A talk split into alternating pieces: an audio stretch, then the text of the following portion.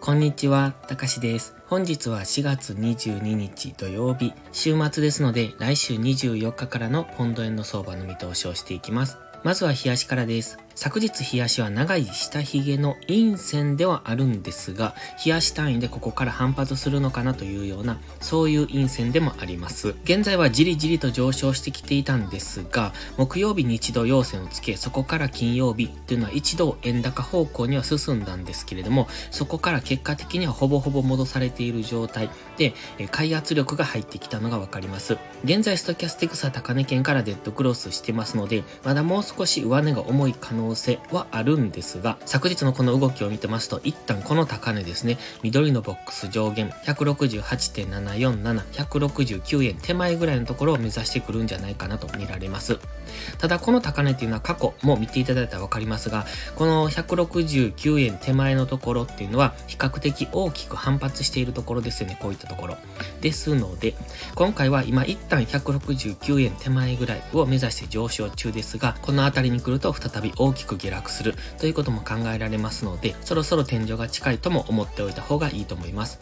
ただとはいえもう少し距離がありますので、この辺りまでは押し目買い、そしてこの高値圏でどうなるか、ここを上抜けてどんどん上げていけるのか、それともここから折り返していくのかっていうところを見ておきたいですね。一応最終的には171円から172円ぐらいまでの上昇をしていくとは考えてます。ただ一旦ここで大きめに折り返してからの上昇になるのか、このままスルスルと上げるのかわかりませんが、やはり一度大きめに折り返すということを念頭に、次大きめに下落してくれば、冷やしの GMMA の青帯に接触してそこからの次の上昇で172円ぐらいを目指すんじゃないないかという、そういうイメージですね。ここまで一旦上昇して大きめ下落、そこで GMMA にサポートされてそこからの上昇で171円から2円ぐらいというところ、この高値ですね。その辺を目指してくるんじゃないかというイメージを持っております。では4時間足です。昨日はじりじりと下げてきました。そしてイメージ通りでしたね。このオレンジの平行チャンネル上限での反発になっております。この反発結構強いですよね。日足の下髭を見てもわかりますように、えじりじりと下げてきたんですが、大きめ陽線からの反発になってますので、ここからはやはり一旦の上昇を見ておきたい。昨日反発してきたポイントがこの辺りですね。ここ過去に揉み合っておりましたので、この辺の加減、この辺り、ここが1時間足の目線切り替えポイントと考えてました。165.4付近になるんですが、この辺の安値ですね。そのあたりが意識されての上昇になってきております。4時間足のストキャスティックス安値圏からのゴールデンクロスからの上昇となっておりまして、この安値圏過去に遡りますと、この辺ですね、4月5日からの、ゴールデンクロスの上昇、ここと同じような動きをしてますので、4時間足のストキャスティックスが高値圏に入りきるくらいまでは上昇しきるんじゃないかと考えてます。そして今 GMMA に接触しての上昇になってきてますよね。深く突き刺さって一回下抜けしてからの上昇になってますが、過去も同じような動きをしてますので、えここからの上昇でこういった感じですね。4月6日頃からの上昇と同じような感じで、ここからは一旦最高値を目指していくのかなと思ってます。一旦はこの直近の高値ですね、168円ぐらいというところが引っかかってくると思いますが、最終的にはこのボックス上限付近、ここは169円手前ですので、168円から169円ぐらいというところが上値が重くなってきますので、現在地から押し目買いで買っていくのであれば、168円から9円あたりを利確ポイントにしておくといいかもしれません。そしてこの辺から大きく下落する可能性、上抜けていけば、また168円から9円手前ぐらいのところに押しをつけるのを待ってからの次次の上昇を狙っていくのが良さそうです。一旦は4時間足のストキャスティクスが高値圏に来るところまで、そしてストキャスティクスが高値圏に来ると次下落に入る可能性が高くなってきますので、その辺は注意ですね。では1時間足です。この1時間足の下げ方を見ていると結構気持ち悪い感じですよね。じりじりと下げてきてますので、こういうところでのトレードはやりにくいと思います。で、例えばここでダブルトップを狙ってエントリーしておけば、そこからの下げっていうのに対応できたのかもしれませんけれども、そそれは結果論ですので、こういう途中で入っていくのは結構難しいと思うんですね。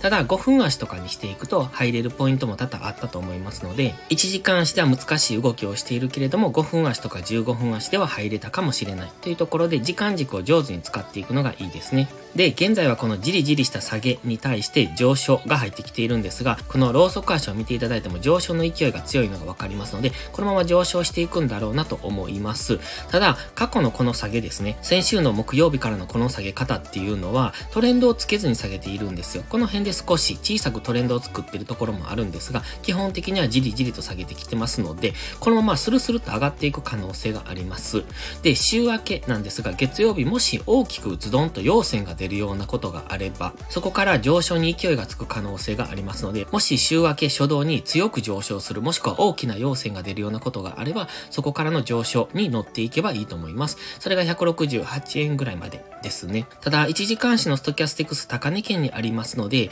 このまま張り付くかもしれませんけれども、一旦の調整をする可能性もありますので、現在地から週明けじりじりと下げてきた場合は、次は押し目買いポイントを探していくのが良さそうです。今、1時間足の GMMA がまだ横ばいになりかけですので、もしかすると現在地付近で少し揉み合ってからの上昇になるかもしれないので、現在地付近で小さなレンジを作るのであれば、下がったところからの買いを仕込んでおく。そして168円ぐらいまでの上昇を見込んでおくのが良さそうです。まずは4時間足のストキャスティクスを目安にして、どこまで上昇するかっていうのを見ておくのが良さそうですね。ただやはり168円、169円付近っていうのはかなり上値が重くなってくるポイントです。よほど強い上昇がない限りそこは超えられないと思いますので、利確ポイントはその辺に、逆にそこからの次の大きめの下落っていうのを見ていくのもいいかもしれませんが、現在は上位足した強い上昇トレンド中ですので、安易な逆張りをするよりは、今週明け、まずは一旦押し目買いで168円から9円ぐらいを狙っていくのがいいと思います。まずは週明けの初動ですね。大きな陽線が出現するようならそのままの流れについていく。じりじりと小さくレンジを作るようなのであれば、下がったところから買っていく。もし、この金曜日の上げを否定するような大きな下落になってくるときは一旦様子見ですね。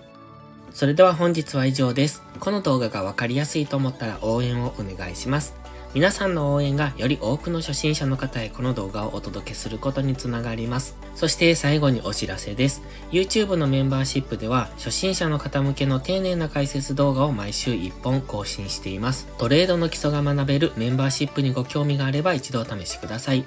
また初心者ではないけど安定して勝てないという方はポストプライムでのプライム会員をお勧めしています。こちらは YouTube のメンバーシップと違って2週間の無料期間があります。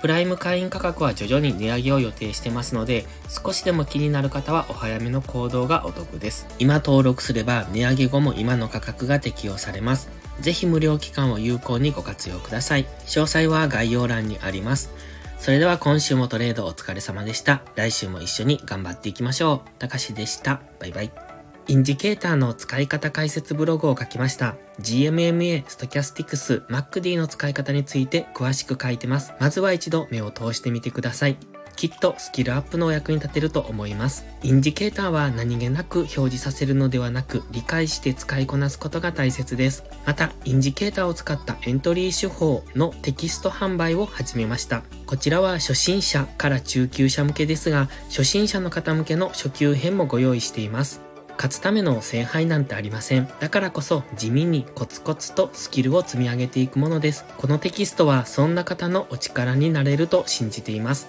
せっかく FX を始めたのですから明るい未来を夢見て頑張りましょう。